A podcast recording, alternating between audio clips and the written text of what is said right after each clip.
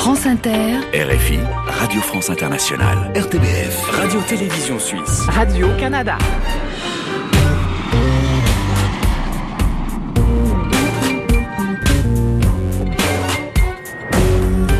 Bonjour à tous, bienvenue dans la librairie francophone estivale. Un grand voyage chaque semaine avec cette déclinaison de la librairie francophone dans la découverte des cultures du monde. Aujourd'hui, nous irons en Grèce et aux États-Unis avec l'écrivain suisse Joël Dicker, dans l'univers imaginaire du livre de la jungle avec Marlène Jobert, dans le monde des odeurs et des parfums avec l'écrivain d'origine camerounaise Gaston Polefa et le maître parfumeur français Dominique Ropion. Et puis nous irons en Suisse sur les traces de Charlie Chaplin dans sa maison familiale sur les hauteurs de Vevey. Confidences, voyages immobiles, rencontres, reportages et entretiens, ce sont les clés de cette émission. Nous allons ouvrir des portes vers l'ailleurs et vous emmener un peu partout dans le monde. La librairie francophone estivale. Emmanuel Kérad. Et on commence cette émission avec une confidence particulière, un hommage. Nous avons appris le 24 juillet la mort de Claude Beausoleil, grand poète du Québec qui a marqué la littérature québécoise ces 50 dernières années. Claude Beausoleil était aussi un spécialiste de la poésie mexicaine, acadienne et suisse. Il a œuvré toute sa vie pour valoriser cet art en faisant le pont entre les pays et les générations. Récompensé pour son œuvre aussi bien au Canada qu'en France, il laisse un grand vide. Il était venu plusieurs fois dans la librairie francophone et s'était toujours d'ailleurs agité avec lui. Lucide et rêveur à la fois, il survolait la vie avec humour en racontant la sienne. Il s'est souvent confié sur son enfance, comme dans ce poème qu'il avait lu à l'antenne en 2007. Mon enfance est une histoire complète. J'en connais les personnages, les lieux et les parfums. J'en connais les tempêtes de nuit, les musiques secrètes, aussi les turbulences. Sur le trottoir devant la maison 214 rue Saint-Augustin, j'attends l'été, les mannes, les chaises en aluminium, la moiteur, le grésillement des radios portatives, les histoires que je ne connais pas. Je vois les mots de mon enfance qui se profilent entre les mots qui viendront après. Je les vois, ils sont l'inconnu du silence.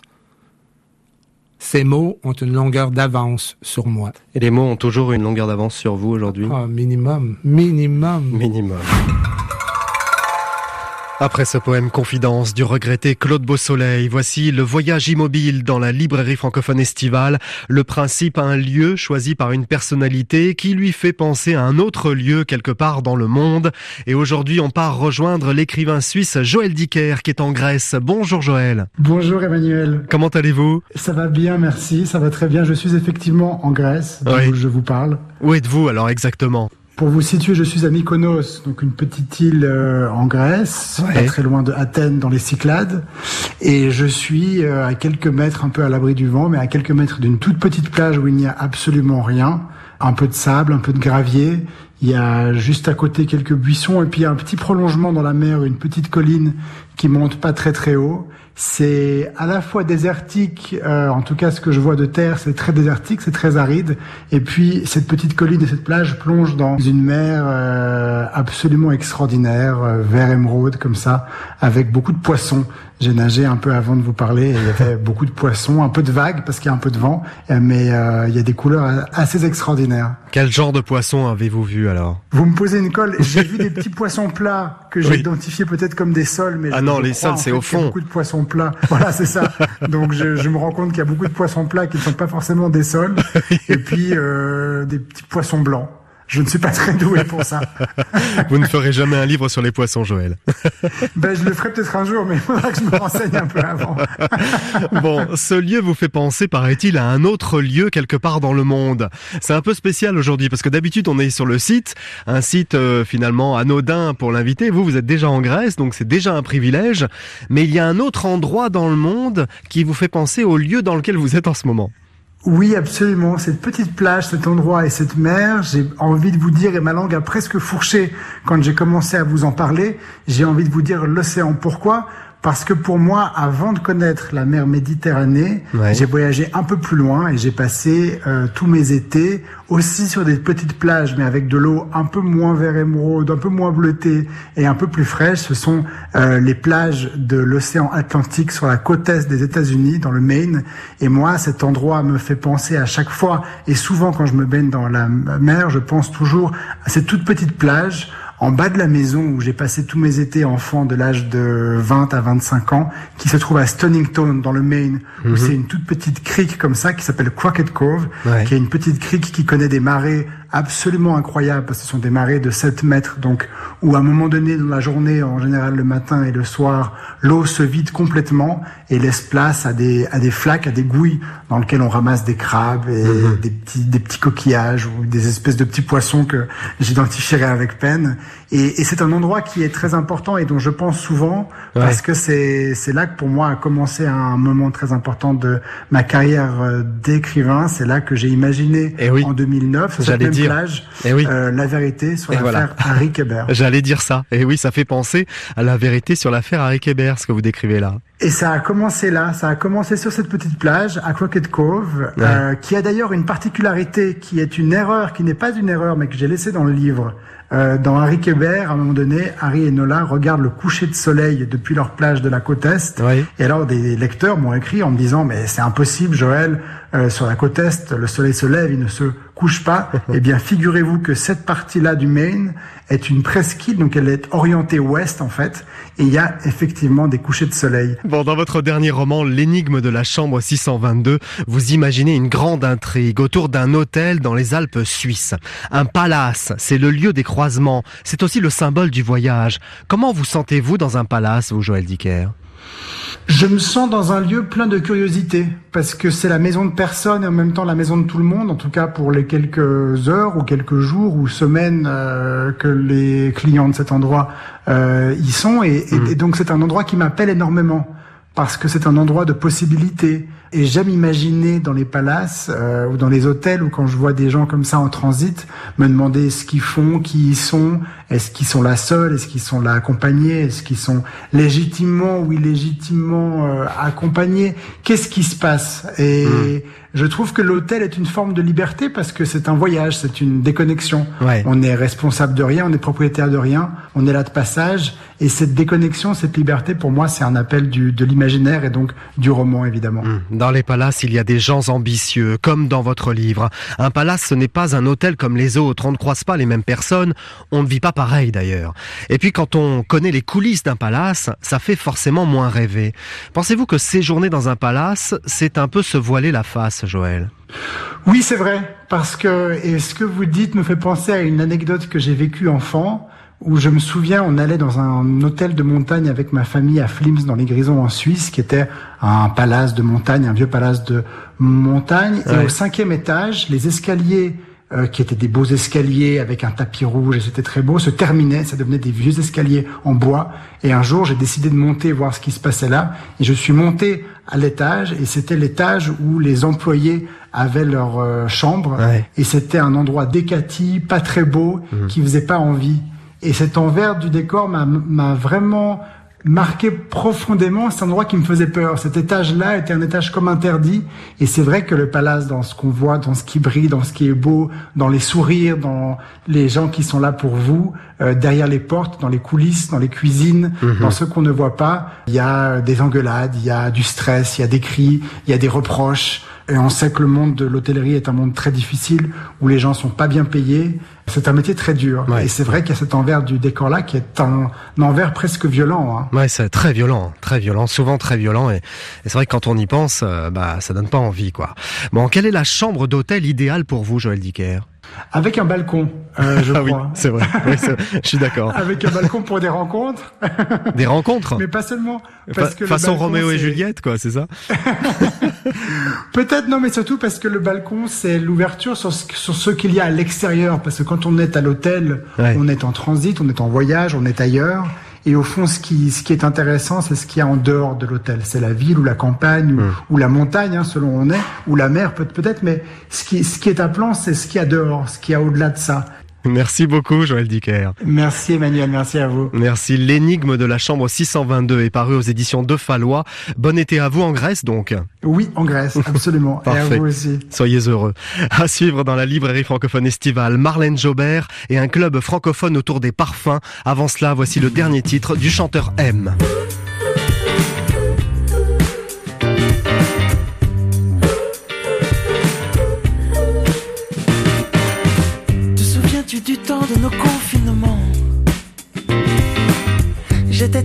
ne sachant plus vraiment si les jours reviendraient des grands rires et du vent. Tu m'as dit doucement qu'on avait en dedans toutes les solutions à nos questionnements. Crois l'amour comme on croit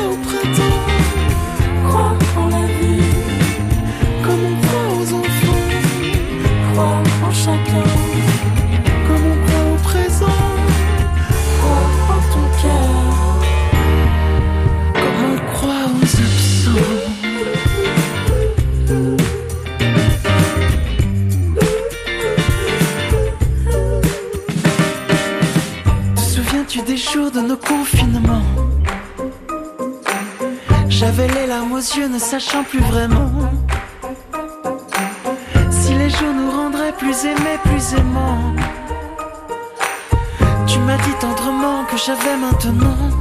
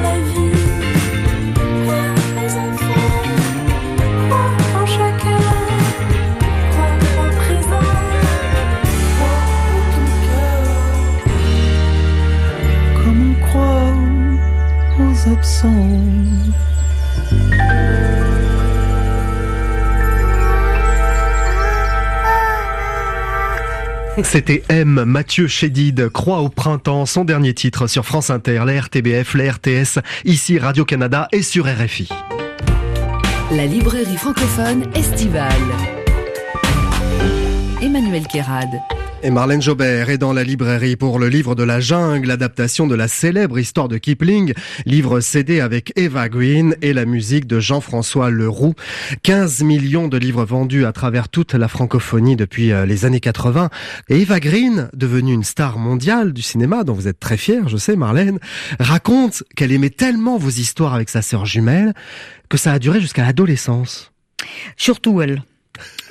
Je me souviens à 12-14 ans, euh, si je venais euh, m'asseoir sur le coin de son lit, euh, elle aurait aimé que je continue de lui raconter des histoires. Elle se, se lassait pas, elle adorait ça, les histoires de sorcières surtout. Ouais. Il fallait qu'elle soit longue, longue, longue, qu'elle fasse très, très, très peur et qu'elle se termine très bien. Et qu'est-ce que ça a généré en elle, d'après vous? C'est vrai que le hasard a fait qu'on lui a proposé deux, Eh oui, trois oui. fois des rôles de Eh sorcière. oui. Elle aime bien tout ce qui est un peu fantastique. Et moi aussi, j'aime bien le fantastique dans le quotidien. Et Ah, c'est je pense vous, que c'est pour ça qu'elle aime beaucoup Tim Burton. Pour, Ouais. Voilà pourquoi elle aime les, les personnages un peu excessifs, euh, originaux. Et, et c'est vrai, peut-être, peut-être que j'y suis un peu pour quelque chose. Bon, ces récits avec les livres pour enfants sont reconnus par les pédopsychiatres comme une manière pour les parents de transmettre des valeurs, mais aussi des idées sur la vie. Et c'était ça votre objectif de départ, Marlène Jobert. Pas seulement de divertir. en divertissant. Oui. Il faut passer par le ludique si on veut transmettre quoi que ce soit aux petits. Hein. Sinon, on n'y arrive pas. Si c'est pas le jeu, le chant, la danse ou les contes, On n'y arrive pas, on n'y parvient pas. Donc euh, voilà, moi je leur raconte une histoire, mais j'aime aussi leur transmettre quelque chose, leur apprendre quelque chose, leur faire découvrir la beauté de la musique classique, par exemple, à travers un conte fantastique, ou les pays, les coutumes, les cultures et les musiques des pays lointains. Enfin, ce sont des collections pour lesquelles j'ai mis toute mon âme, ont beaucoup plus. Bon, on va écouter un extrait euh, du livre parce qu'il y a un CD interprété avec votre fille Eva Green.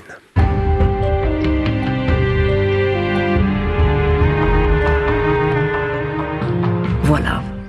Tu ne peux plus rester ici. C'est trop risqué. Tu dois quitter la jungle, retourner chez les hommes, ta vraie famille. Mais ma vraie famille, ce sont les loups. C'est toi et Balou. Tout le monde m'aime ici. Non, ne crois pas ça.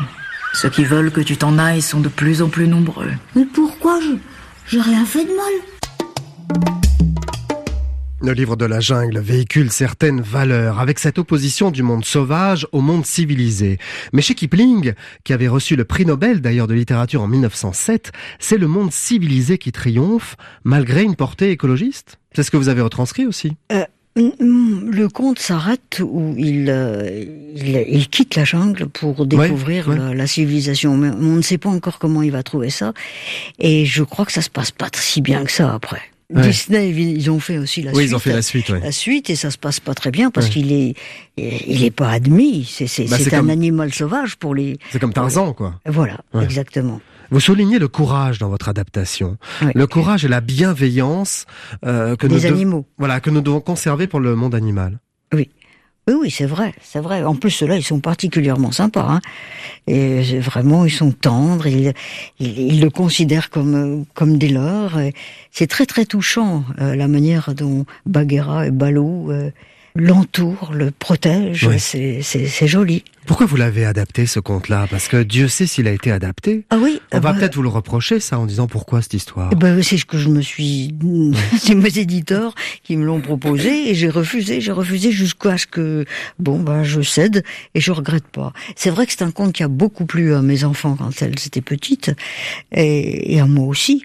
Mais ça, avait été tellement fait que je me suis dit mais pourquoi? Tout le monde en a un, au moins un dans, les, dans chaque foyer. Qu'est-ce que je vais en faire encore un? Et puis bon euh, finalement, ça m'a donné autant de mal que si je l'avais écrit parce que je l'ai complètement démonté, tout en conservant évidemment les fondations de Kipling. Hein, j'ai pas trahi. La clé de l'histoire aussi. La clé bah, d'histoire, celle bah de retrouver sa vraie famille. Oui. Un peu comme si nos illusions étaient toujours rattrapées par nos racines. Oui. Vous le pensez ça? Nos, attendez, je vais réfléchir à cette phrase.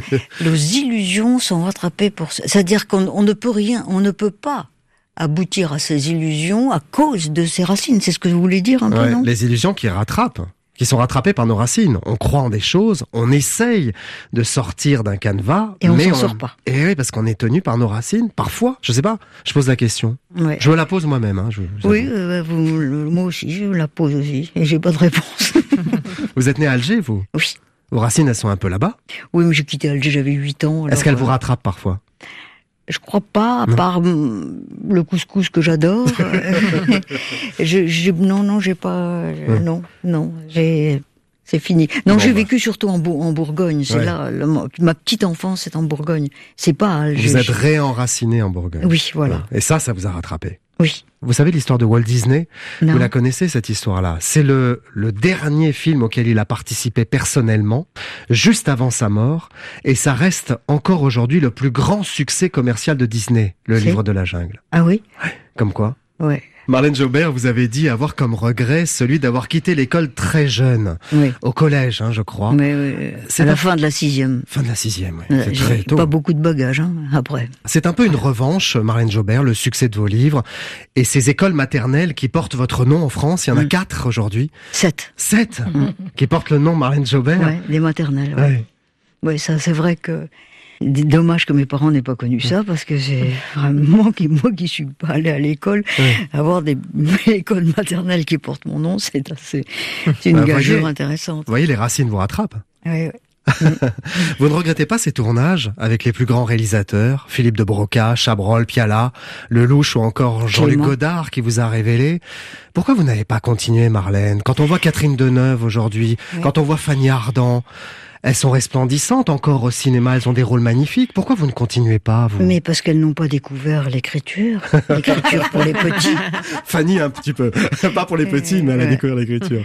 Non, moi je crois que c'est ça, euh, c'est ça. Non, et puis j'arrivais à un moment donné où il fallait que je choisisse. J'avais deux petits bébés à la maison, une carrière qui me satisfaisait plus autant, euh, me passionnait plus. J'en avais un petit peu assez de dépendre de. Vous savez, c'est un métier très difficile. Eh on dépend beaucoup des autres. Il faut beaucoup, beaucoup de chance.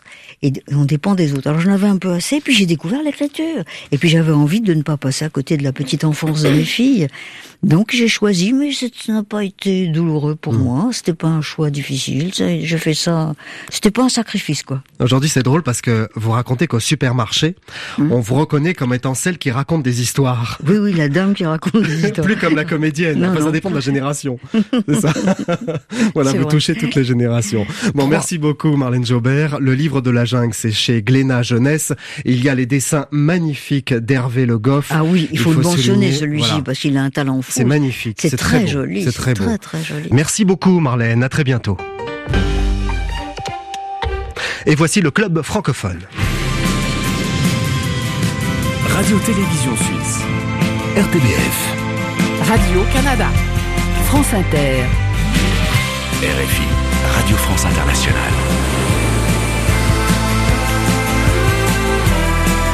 La librairie francophone estivale.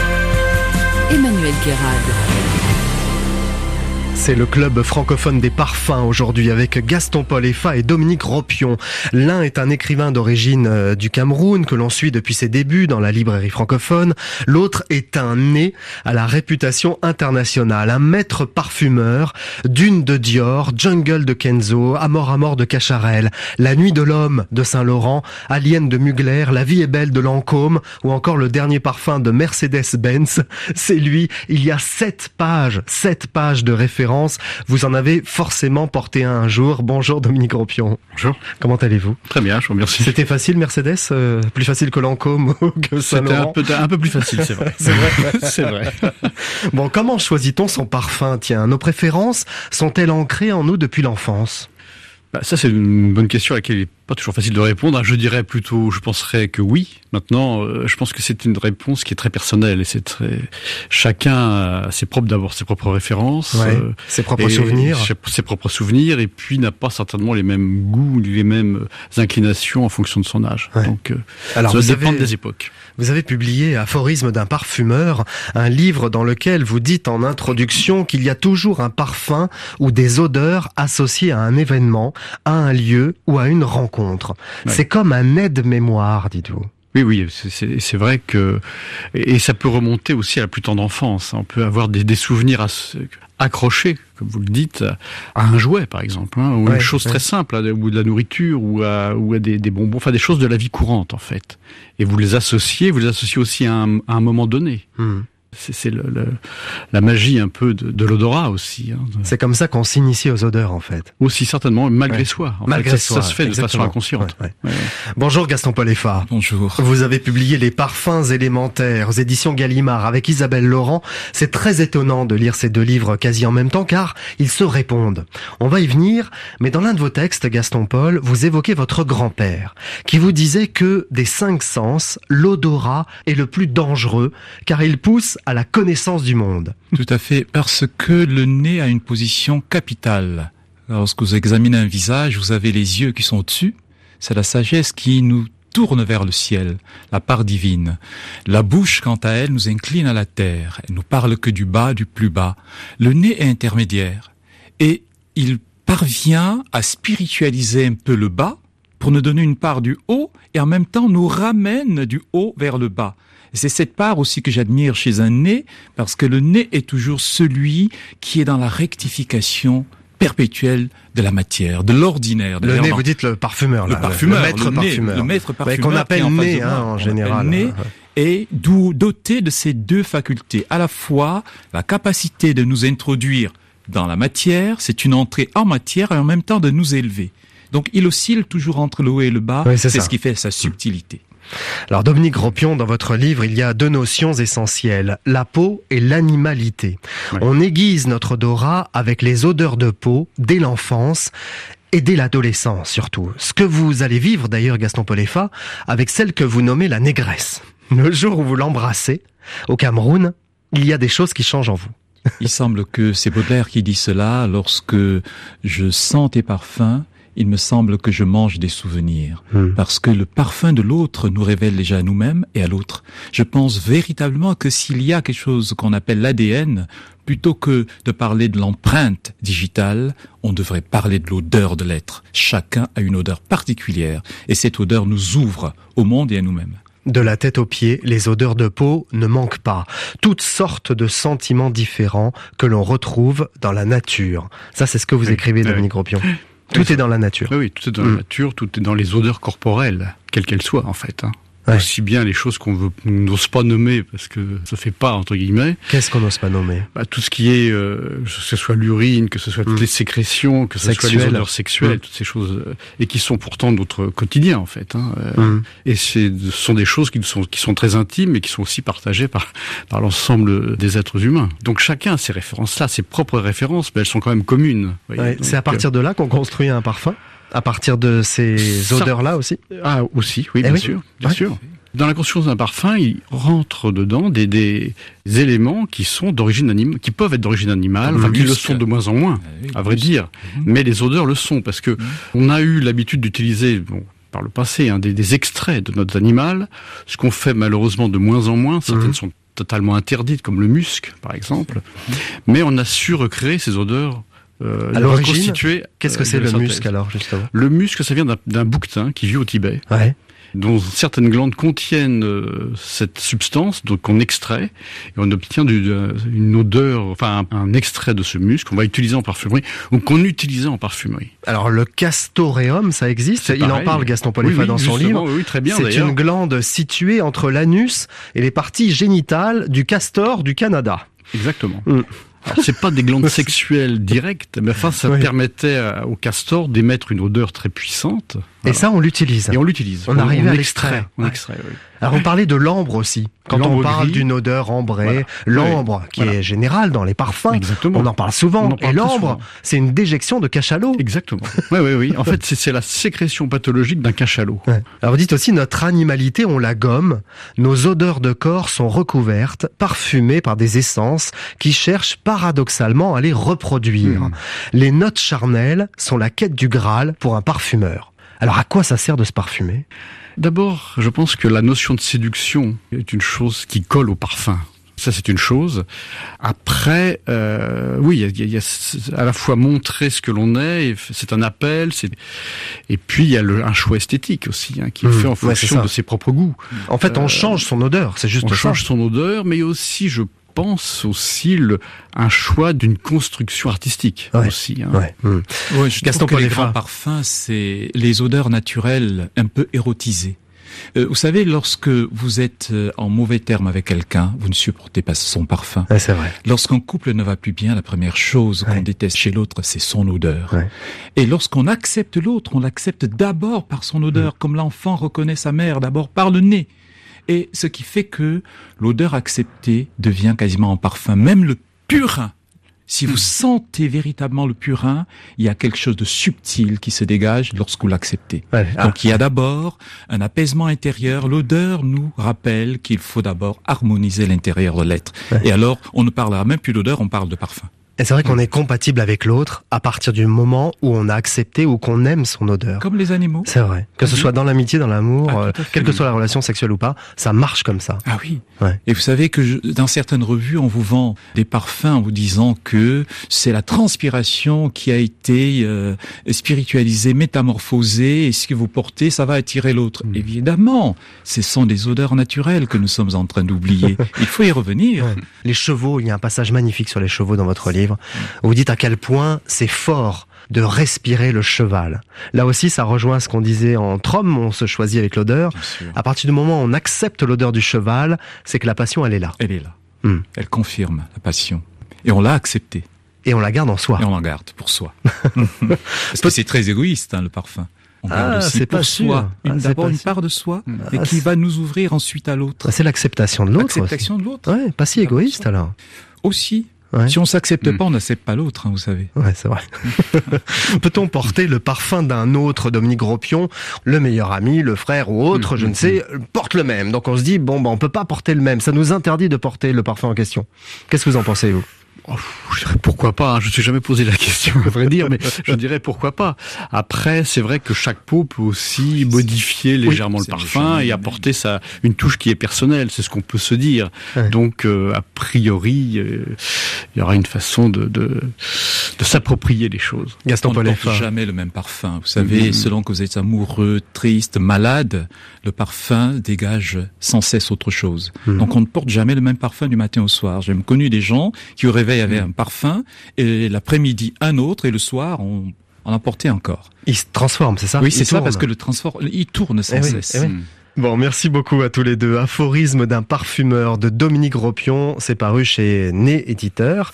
Et puis Gaston Poleffa avec Isabelle Laurent, les parfums élémentaires. Belle allusion aux éditions Gallimard. Merci beaucoup. Merci à vous. Merci Emmanuel. À suivre dans la librairie francophone estivale, un reportage en Suisse autour de Charlie Chaplin dans la maison familiale. Ce sera après le titre acoustique de la semaine. Voici l'artiste marocain Aziz Samawi qui interprète Maktoub dans le grand studio de la librairie francophone.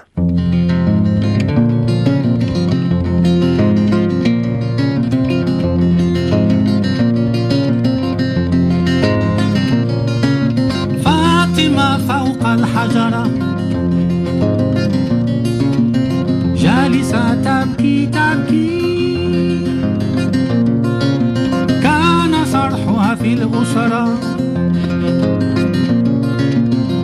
ولم يعد فلمن تشكي. تهدم البيت انكسر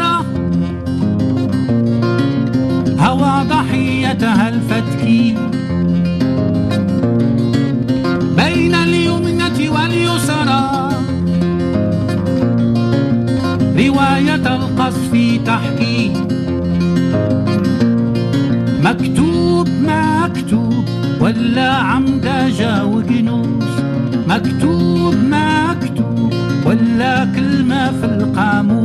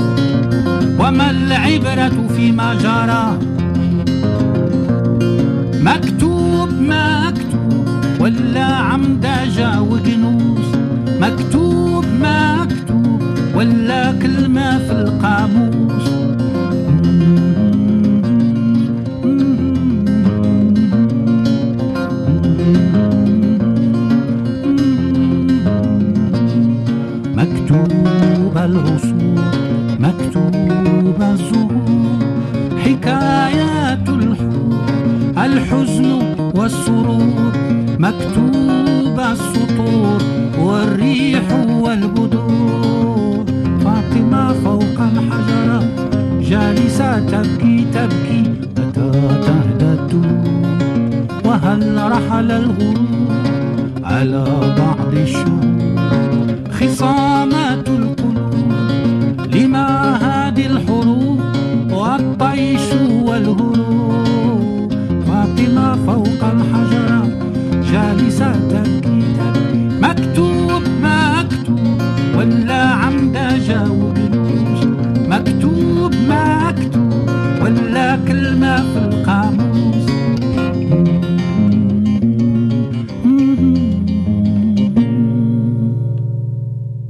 C'était Aziz Samawi avec Maktoub sur votre radio francophone. Une nouvelle escale dans la librairie estivale avec un voyage sur les hauteurs de Vevey dans la maison de Charlie Chaplin. La librairie francophone estivale. Emmanuel Kérad.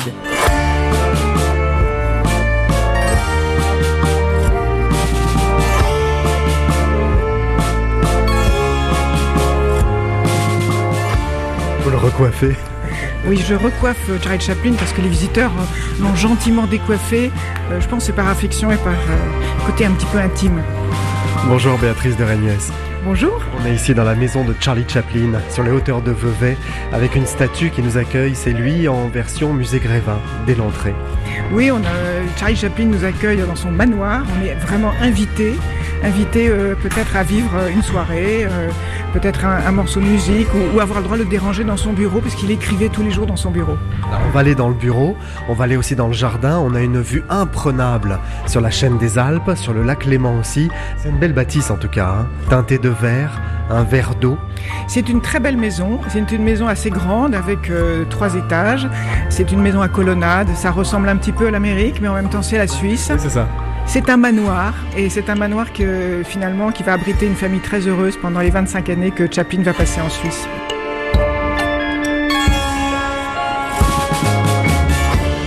Donc déjà, on va commencer par le rez-de-chaussée parce qu'il y a le bureau de Charlie Chaplin, Béatrice, et c'est un lieu emblématique évidemment pour tous les visiteurs. Oui, son bureau euh, est, assez incroyable parce que nous avons la chance d'avoir une partie du mobilier qui était dans son bureau et on l'imagine vraiment très facilement en train d'écrire écrire ses mémoires, parce qu'il a passé beaucoup de temps à écrire ses mémoires. Il aimait beaucoup raconter sa vie. Alors voilà, le bureau qui est juste là.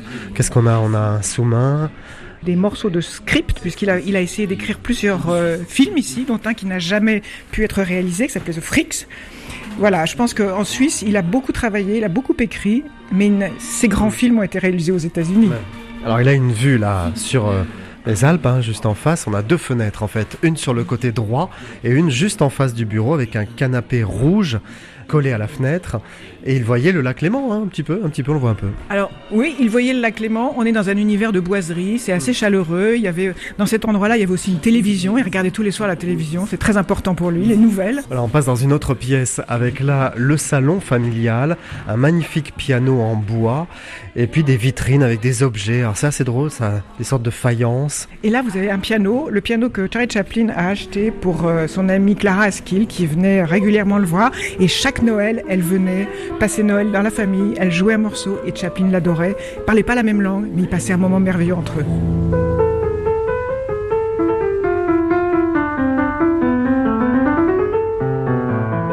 Voilà, salle à manger avec plein d'enfants. Alors on va se mettre à l'écart parce qu'on est encore en période quand même compliquée, on va dire sanitaire, donc on est obligé de garder des distances.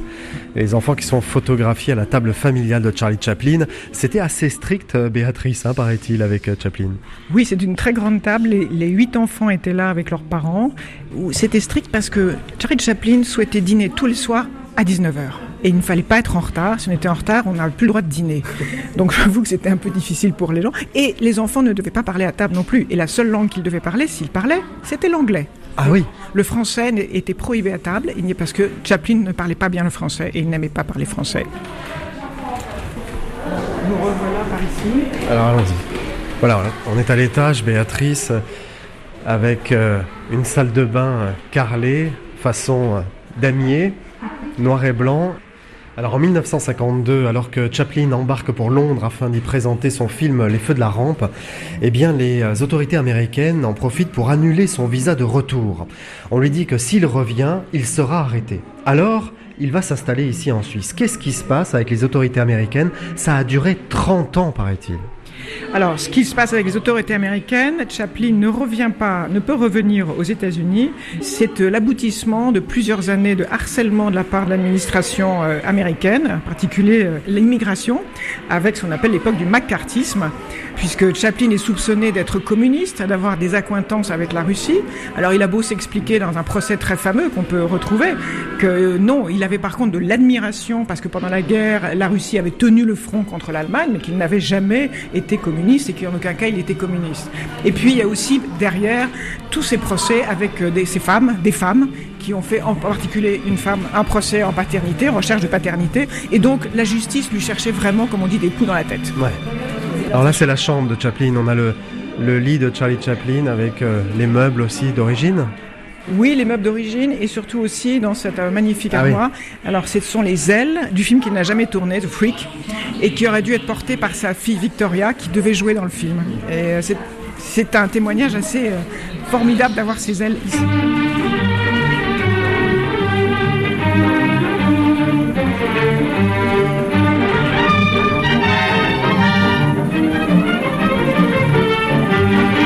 Alors une autre salle avec euh, un projecteur de l'époque, on entend le bruit, rappelez-vous, avec la bande qui tournait comme cela. Oui, parce que ici, nous sommes dans les appartements de Una et euh, en mémoire de, sa, présence ici, parce qu'elle c'était une femme assez euh, impressionnante aussi. C'est elle qui tenait sa maison et ses enfants. Elle a quand même huit enfants. Alors c'est elle qui tenait la petite caméra et prenait toutes les scènes familiales. Et c'est ce qu'on voit ici. C'est assez touchant parce qu'on voit Chaplin dans un univers avec ses enfants euh, dehors, en train de pique-niquer, en train de jouer, toujours en train de faire le clown avec ses enfants. Il s'épanouit ici en Suisse. hein. Il était fatigué de l'Amérique. Il le dit d'ailleurs. hein, ce triste pays, dit-il. J'étais fatigué des insultes et de l'arrogance morale de l'Amérique. Il a tenu quand même quelques années, mais quand il arrive dans les années 50 ici, c'est un changement de vie radical. Oui, c'est un changement de vie et je crois qu'il n'a pas eu de regret d'être parti finalement, ou en tout cas de n'avoir pas pu revenir. Il est très heureux en Suisse, il le dit. Il aime le paysage suisse, il aime la vie ici, il a ses enfants et je crois que c'est vraiment une autre partie de sa vie qui a compté énormément. Il est heureux, tout simplement.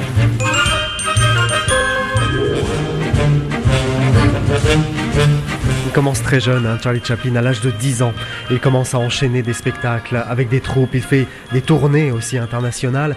Et puis un jour, on le repère grâce à ses imitations de comiques célèbres. Alors en 1913, eh il va créer un costume avec un maquillage particulier qu'on connaît tous. Et c'est ça qui va le rendre célèbre. En un temps très limité, très rapidement, il devient l'un des personnages les plus connus aux États-Unis. Très vite, vous avez, vous l'avez parfaitement dit, ça se fait très vite. Ce personnage qui a une, silhouette euh, unique au monde et qui reste encore unique au monde d'ailleurs. Ce vagabond qui marche d'une certaine manière avec ses grandes chaussures. Il avait effectivement pris cette idée d'un vagabond qu'il avait vu, un ivrogne qu'il connaissait quand il était enfant à Londres, et il a gardé ce personnage-là qui est quelque chose au- auquel on peut s'identifier tous à un moment donné de notre vie peut-être. Et ce personnage-là, il le crée aux États-Unis après être arrivé avec l'équipe de, de Fred Carnot, parce qu'il est arrivé avec une troupe de music hall. Et il va commencer les premiers films en jouant en fait les scènes qu'il jouait dans le music hall. Et donc cette démarche de danseur, ça vient du music hall, très clairement. Voilà, ça va très vite aussi puisqu'en 1918, il va monter son propre studio. Et en 19, ça y est, c'est créé United Artists, qu'on connaît tous aujourd'hui. Il le crée avec euh, plusieurs personnes, mais il va s'affranchir finalement de toutes les, euh, les difficultés qu'on a quand on produit un film. Et grâce à cela, il va produire Le Kid, La Ruée vers l'or, entre autres. Oui, il a, avec son frère Sidney, qui l'a beaucoup aidé, surtout, je pense. Et euh, à deux, il crée effectivement United Artists et euh, il est- devient très très vite l'homme le plus riche des États-Unis. Bon, Béatrice euh, de Régnès, on va aller dehors, on va aller sous un cerisier, sous des cerisiers même. On va aller sous un ensemble de cerisiers que, que Chaplin adorait parce qu'il s'installait dessous et il pouvait voir son manoir. Alors on va terminer ce reportage là-bas dans la librairie francophone estivale. Merci Béatrice, on y va, on sort par où?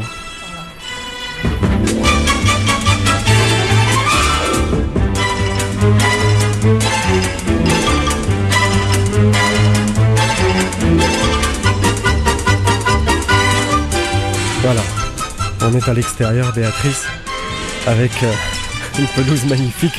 On est tout de suite bien ici, avec ces arbres qui sont tout autour de nous, mais il y a beaucoup d'espace. C'est très, euh, très large, très euh, espacé. Oui, on comprend très bien pourquoi Chaplin c'est plus ici au manoir de Ban. Comme vous le dites, avec la montagne, on, sait que le lac est juste derrière. On a cet univers euh, harmonieux de verre, de grands arbres, et il y a un équilibre naturel qui fait qu'on se sent bien naturellement. Chaplin, qui disait d'ailleurs tout ce qu'il me faut pour faire une bonne comédie, c'est un parc, on y est, une jolie fille et un policier. La jolie fille, c'est vous. Et le policier. Et le policier, c'est Jean-Philippe qui est derrière, hein, qui travaille avec moi. Donc il faut qu'on soit presque deux ou trois. On peut tourner. Voilà. Et ce que Chaplin savait faire, c'est qu'il savait créer un gag avec effectivement pas grand-chose. Ouais. Une personne, il pouvait vous faire un gag. Ouais, D'ailleurs, on le voit sur les petits films de famille. Alors voilà, on est sous ces fameux cerisiers qui ne sont pas en fleurs en ce moment, ils sont en fleurs au mois d'avril-mai. Et là, c'est magnifique, vous pouvez vous asseoir. Allons-y. On a réinstallé une table avec des chaises, des fauteuils. Chaplin, qui disait dans son autobiographie Histoire de ma vie, parue en 64, Au milieu d'un tel bonheur, je m'assieds parfois sur notre terrasse au coucher du soleil et je contemple la vaste étendue de pelouse verte et le lac au loin. Et par-delà le lac, la présence rassurante des montagnes et je reste là, sans penser à rien, à savourer leur magnifique sérénité. C'est ce qu'on est en train de vivre exactement. C'est ce qu'on est en train de vivre, ce que Chaplin dit, c'est ce que vous pouvez dire tout à l'heure quand vous allez vous mettre près du lac, vous allez ressentir la même chose.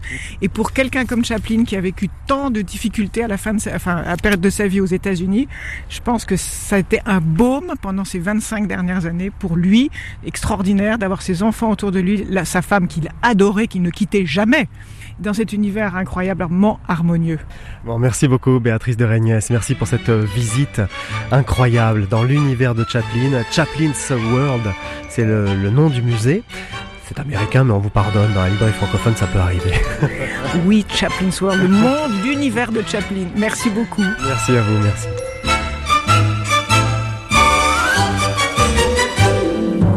Et on termine cette émission avec le bonus créole.